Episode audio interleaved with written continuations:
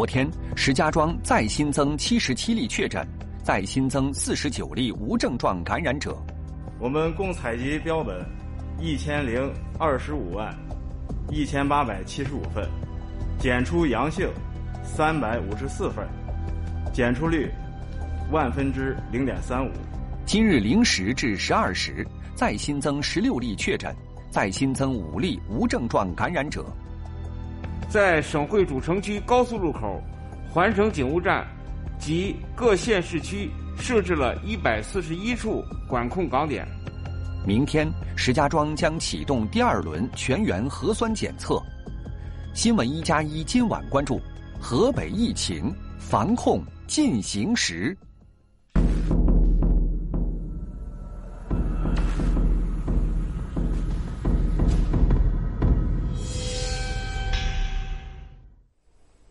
晚上好，欢迎收看正在直播的新闻一加一。今天我们继续关注河北的疫情。在节目开始之前，我们先来关注两张面孔。首先是一月七号，石家庄市新华区西苑街道国泰街社区工作人员李瑞芝，在组织群众进行全员的核酸检测的工作中晕倒，抢救无效去世，今年才五十五岁。另外一位是一月十号，昨天辽宁大连五十四岁的大连志愿者纳军，在明苑小区疫情防控的环境进行消杀的时候，突然发生心脏病，经到医院抢救之后也是无效去世。这是两个非常令人心痛的消息。现在正是一年当中最冷的三九天气，外面天寒地冻。为了疫情的防控，有不少人还是在疫情的一线在坚守着，真是令人。感动，并且要向他们说一声感谢，也希望他们能够多多保重。再回过来，继续来关注今天的河北的疫情。我们看。这样的一张曲线图可以看到，不管是河北还是石家庄，在过去的两天确诊病例都呈现出一个增长比较快的一个情形。到今天，到底是进入到了一个什么样的阶段？在今天的节目中，我们会连线河北省卫健委的副主任。首先，我们还是关注一下河北的最新的疫情的情况。继本月六号河北单日新增确诊和无症状相加过百，情况相对好转几天之后，昨天新增感染者又是过百的一天。昨天零至二十四时，河北新增八十二例本地确诊病例和四十九例本地无症状感染者，两者相加达一百三十一例。此外，今天零至十二点，石家庄市一地再新增确诊病例十六例，无症状感染者五例。一月二日至一月十一日十二时，石家庄市累计报告确诊病例二百六十五例，无症状感染者二百零四例。最新的数据来自今天十七点，石家庄市召开的第七场疫情防控工作新闻发布会。会上同时透露，石家庄中高风险地区第二轮核酸检测已经启动。明天将启动全市第二轮全员核酸检测。一月六日零时至一月八日二十四时，我们石家庄市完成了第一次全民核酸检测。我们共采集标本一千零二十五万一千八百七十五份，检出阳性三百五十四份，检出率万分之零点三五。可以看出。还存在着一定潜在的风险。这几天各地都在派出医疗力量和设备支援河北。热干面来了！今天下午六点多，一辆整体车载移动 CT 从武汉出发，星夜兼程，终于抵达邢台南宫市，正在前往社区。而这辆来自武汉大学中南医院的移动 CT，也是武汉市唯一一台车载移动方舱 CT。它可以用于肺部 CT 检查，平均一天筛查可达两百至三百人次，能帮助河北快速诊断新冠肺炎。在武汉当时最呃困难的时候，给予了我们很大的支持。因为这个呢，因为现在河北有有困难，但凡有一点需要，我们一定全力以赴。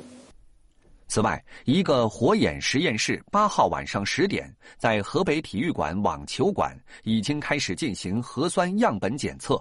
火眼实验室搭建完成，仅用十个小时。特别是迅速建成了每日最高可检测一百万人份样本的火眼实验室，检测能力将明显提高。河北省卫健委消息，今天起将石家庄新乐市宝岗上城小区等九地调整为中风险地区，将邢台南宫市青年街青旺胡同等两地调整为中风险地区。目前，河北省共一处高风险地区，三十九个中风险地区。现在河北省正在进行的是追根溯源的一个工作。另外，从明天开始，河北省的一些地方要进行第二轮的全员检测。接下来，我们就连线为河北省卫健委的副主任，同时也是河北省应对新冠病毒肺炎疫情工作领导小组医疗救治组副组长段云波。段主任，您这两天一定工作压力很大，也很辛苦。那么，就是随着流调，因为它的。确诊病例在不断的增加，那么这无疑就给流调工作带来了很大的难度。那么您先给我们介绍一下流调工作现在面对的难点是什么？呃，这次疫情发生之后啊，呃，这个病例啊增长比较快。呃，我们通过这个大数据的排查筛查和流调，发现这些病例啊，许多都有。呃，聚集性的活动啊，呃，所以这个它的行动轨迹比较复杂，这给我们这个流调啊带来很大的难度。呃，现在我们省啊，呃，组织了五百多支的流调队伍，这当然包括了我们国家和兄弟省市的支援啊，正在紧锣密鼓的开展流调活动。那么这次的流调啊，除了有我们这个公共卫生的力量以外，我们还整合了这个公安、公信的这个力量和资源啊。我们通过利用这个大数据排查，呃，还采取这个面对面流调的方式啊，来追根溯源啊。这个工作正在紧张的进行之中。我先是这么说这么多。好，段主任，那么从明天开始，多地就要进行第二轮的核酸检测了，需要做什么样的准备工作？另外，第二轮的全员核酸检测跟第一轮相比，有什么不一样的地方？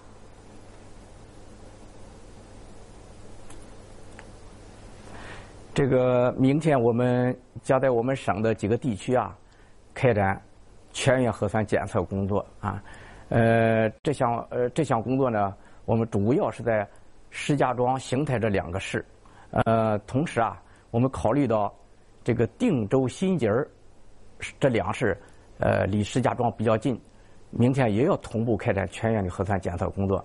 也考虑到雄安新区啊，这个有建筑工人这个十万多人。我们也要把雄安新区，呃纳入进来，也让他开展全员的核酸检测工作啊。这次为了开展这个第六轮这个核酸检测工作啊，我们又这个重新细化了我们这个工作方案，特别是啊，明确了这个采样点的这个设置规范，明确了工作流程啊。呃，另外呢，我们又强化了昨天我们进行了。大规模的培训啊，重点是培训这两类人员，一个是采样人员，一个是这个监测人员啊。呃，可以说各项准备工作已经就绪，明天就可以开展了。那么这个新一轮啊，第二轮的这个核酸检测呢，我想呢，会比第一轮我们要做得更好一点啊。这个我们总结了第二第一轮这个工作的经验，也吸取了它的教训啊。我们第二轮这个监测呢。我们要引入这个信息化的手段啊，这这个减少呃第一轮的时候，我们是有好多的人工的手工操作，这个比较慢一点。那么第二轮这会加快这样的一个速度。嗯。呃，第二轮呢，我们还这个在市级层面啊，统筹了这个采样和监测的资源啊，叫它实现了很好的一个匹配啊，我们都做了这准备。呃，另外呢，呃，我们。第二轮在这次组织的时候呢，我们加强了社区这个社区街道还有乡镇呐这个组织体系的建设啊，我想组织会更顺畅一点，这个效率会更高一点，呃，会在更短的时间能完成啊。大体上讲呢，嗯，第二轮这个检测我们还是要在三天之内啊来把它做完啊。段主任，那么第二轮全员检测之后，三天过后。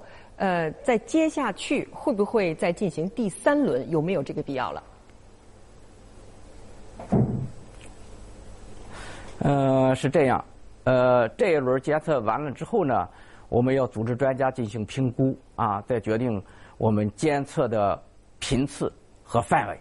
呃，我考虑这个对于这个中高风险地区和重点人员，比如这些密接啊和次密接，我们还是要再开展第三轮的核酸检测。那么其他地区呢，呃，我们再根据评估的情况啊来待定。嗯，还有啊，目前河北省现在是一例危重症，九例重症，他们的情况现在是什么样的？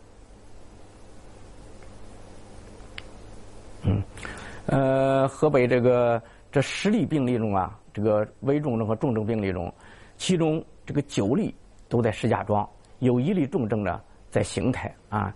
那么这十例病人中的，其中有一个危重症病例，确实这个危重症病例呢，呃，住院之后啊，呃，病情进展比较迅速啊，因为他有许多的基础性疾病啊，一度这个病情极为严重。呃，经过这个全力的抢救啊，这个生命体征虽有所好转，但是啊，还是有生命危险啊。我们这个其他的呃这九九例病人呢，呃，病情总体还是平稳的啊。现在我们也是省国家的省里的专家呃都在一线啊，全力的救治啊。我们尽最大的努力啊来救治病人。段主任，我们再看啊，就这一轮。疫情在石家庄，我们看到这个新增的病例里面，如果从年龄段来看，高龄的病人是偏多的。那么高龄病人就会带来一个基础性疾病，它是相对比一般人要多一些。这无疑就给救治带来了很多的困难和麻烦。你们的应对之策是什么？确实啊，这次这个病例中啊，呃，年龄。一个是病例数比较多，呃，病人呢年龄都比较大，而且呢，这些年龄大的病人多都合并有其他基础性疾病，比如说高血压、心脏病、呃糖尿病啊等等，所以这个给救治的难度。那么现在我们这个救治啊，我们一个是整合了这个多学科组成的这样一个团队。整建制的啊啊，进来实施救治啊。是呢，我们这个国国家和省里的专呃也加强了对这些病人的会诊啊。这个国家和省里的专家，国家卫生健康委从全国各地抽调了我们国家最优秀的专家，都在一线啊。呃呃，我们也坚持这个中西医并重，中西药并用啊。每一个救治团队都有中医啊。可以说，我们也是不惜一切代价，呃，尽我们最大的努力，也是用我们最好的资源，呃，来救治这些病人啊。好，我们再说一下，因为现在我们从新闻里面看到，全国各地八方支援的队伍又来了。那么，从你们的角度，从目前这样的一个阶段来说的话，嗯，呃，不管是医生还是护士，这种医护队伍资源是否充足，是否够用？呃，现在呢，我们这个这个石家庄和邢台啊，我们从这个定点医院的安排来看呢，现在石家庄的这个所有的病例和无症状感染者都收治在我们的河北省的胸科医院和石家庄市第五医院。这两个医院呢，分别都是我们的一个是省级的，一个是市检市级的定点医院，也是我们可以说我们河北省。这个力量最强的两个定点医院了。同时呢，我们昨天已经腾空了石家庄市人民医院啊，这个石家庄人民医院这个院区啊，有一百一千八百张床位啊，这是石家庄市实力最强的一一所三级甲等医院啊，我们做好了这样一个救治准备。那么这个邢台方面呢，呃，这个病人都收治在邢台市第二医院，这是一所市级的呃定点医院。那么，在这个救治力量方面呢，我们从全省抽调了二十八支八百四十人的这样的一个救治团队啊，这是进行了编组，来有序的进入这些定点医院啊实施救治。从目前来看呢，呃，不论从定点医院的安排也好，还是这个救治团队的配置也好呢，呃，我觉得这些力量都是很强的，也是能够满足这些救治需要的。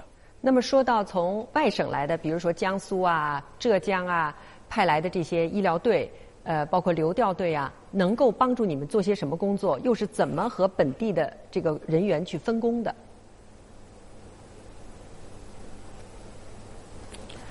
呃，呃，这个现在全国各地啊，都纷纷的伸出援助之手啊。呃，现在这些流调队伍还有核酸检测队呢，来到河北之后，我们总体上讲呢，也是把它统筹起来，整合到我们省里的这些相应的队伍里边那具体来说呢，在这个核酸检测方面，这是我们有江苏。呃，浙江、北京，还有我们中国疾控中心啊，这一共是呃十二支核酸检测队到达河北之后呢，我们其中八支安排在石家庄，有四支安排在邢台啊，开展这个检测工作。呃，那这个还有呢，呃，天津市呢，今天又安排是二十辆救护车，八十名这个呃医护人员呢。呃，来到河北呀，实施院前救治。这主要是，呃，安排在石家庄和邢台，就是用于对我们这个确诊病例啊、无症状感染者的转运啊。那么从这个流调方面呢，现在这个一个是这个我们中国疾控中心有一支流流调队伍，还有呢，我们全国有五个省这个派来了这个流调队伍啊。都都来河北，那么，呃，这一块呢，呃，中国疾控中心啊，每天还通过一个视频连线啊，专家进行会诊的方式，来对我们疫情啊进行研判，对这个流调溯源啊啊进行呃这个指导。那么这五个省的这个流调队伍啊，今天到达河北之后呢，我们正正在抓紧对接，也要整合到我们队伍里啊，来开展相应的工作。非常感谢段主任给我们介绍这些情况。刚才呢，我们了解到的是河北在现阶段的处理疫情的一些数字和应对。接下来，我们再关注，当我们以石家庄为例，当这样的一个城市受到了疫情的巨大的冲击之后，那里的人现在正处在一个什么样的情况？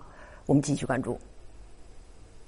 线上线下结合，超市门店对接周边社区，团购配送到小区。一月八号，当石家庄所有居民继续居家七日的消息传来，保障居民生活的一系列措施也需要同步启动。供货渠道、市场价格、生活必需品配送，面对一个人口过千万的城市，做好了并不容易。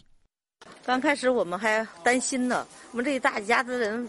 出不去，上哪儿买吃的买喝的呀？今天早晨我起来一看，咱们社区的办事处的都把这菜送到门口了。你看这菜多新鲜呐，包括蔬菜呀、水果啊、馒头啊、肉啊，什么都有。石家庄东风街道辖区有五个社区居委会，四十二个小区。为了配合好防疫，整个辖区已经实现生活必需品配送全覆盖。我们每天从早八点一直服务到下午五点，不间断的。按社区网网格群进行公布，居民在充裕的时间内准备有序排队进行采购。在金马二社区，记者看到服务城市的志愿者们还设立了三个服务驿站，专门搜集居民需求，分类采买，送货上门。您上午说的药啊，我现在给您买来了。哎呀，谢谢谢谢啊！这是您的医保卡啊，好好好，这是您那个收据。哎呀，我心里边暖暖的。我有糖尿病和那个高血压，完了，这不是没有药了吗？明天就断药了。这不跟咱们书记一说，书记就跟你们这个志愿者们说，今天赶紧给拿药了，给我们拿了这么多药，这没有断了队儿，呃，非常感谢。为有效阻断病毒传播，减少人员和车辆流动。目前，石家庄公共交通全部停运，高速路口对进出石家庄市区及周边市的车辆和人员也实行双向劝返。在省会主城区高速路口、环城警务站及各县市区设置了一百四十一处管控岗点，阻断疫情传播扩散。管控岗点会随着疫情防控形势的变化及时调整，突出重点，强力保障疫情防控、城市运行以及医疗防护的物资、居民生活物资、重点生产物资。等应急运输车辆安全畅行。石家庄现在是高风险的地区一个，中风险的地区二十九个。绝大多数相对安全的地方的居民呢，为了防控的大局出发，还是要居家。那么对他们来说，要过一种什么样的生活？我们连线河北广播电视台的记者刘文玲。文玲，就根据你的观察，因为刚才通过短片，我们了解一下石家庄的居民是什么样的生活状态，他们的心理状态怎么样？您好，主持人。那么，据我了解，以及一些同事们居住小区下发的通知呢，在居家七天的期间内，除了医护人员、警察、保民生行业的工作人员，比如说环卫工人呀，以及疫情保障人员呢，可以凭单位的证明出入小区以外，一般的市民都是建议居家的。那么在小区内，我们也是了解到，小区里边应该是可以正常活动的。不过，大部分市民都比较配合，很少出门。除了个别的需要出来拿一些采买日用品的呢，基本上都是待在家里。今天我们的记者在采访一个小区的时候，也是看到有一些居民在出来拿菜的时候，居民们也都是自觉的排成队伍，而且间隔也都是在一米以外。他们在很有序的领完蔬菜之，领完蔬菜之后呢，就直接回家了。而且据我了解，现在正常的日用品采买也是很顺畅的。呃，那么在心理状态方面呢，虽然疫情来的比较突然，封闭管理的通知下发的也很快，但是据我了解，我身边的家人、亲戚以及一些朋友们，大家目前的状态还都是非常好的。呃，就我自己来说吧，我自己家里，因为我和我爱人都属于特殊的职业，目前呢也都是奋战在抗疫一线。家里面只有两位六十多岁的老人和一个九岁的孩子。好，嗯，好，谢谢你，文玲，也希望你多保重。那么，通过今天我们的记者的各路的报道，我们看到可以看到，虽然说疫情来的突然，但是河北石家庄在应对方面是镇定的，而且是有序的。希望他们尽管的、尽早的度过这次疫情。好，感谢您收看今天节目，再见。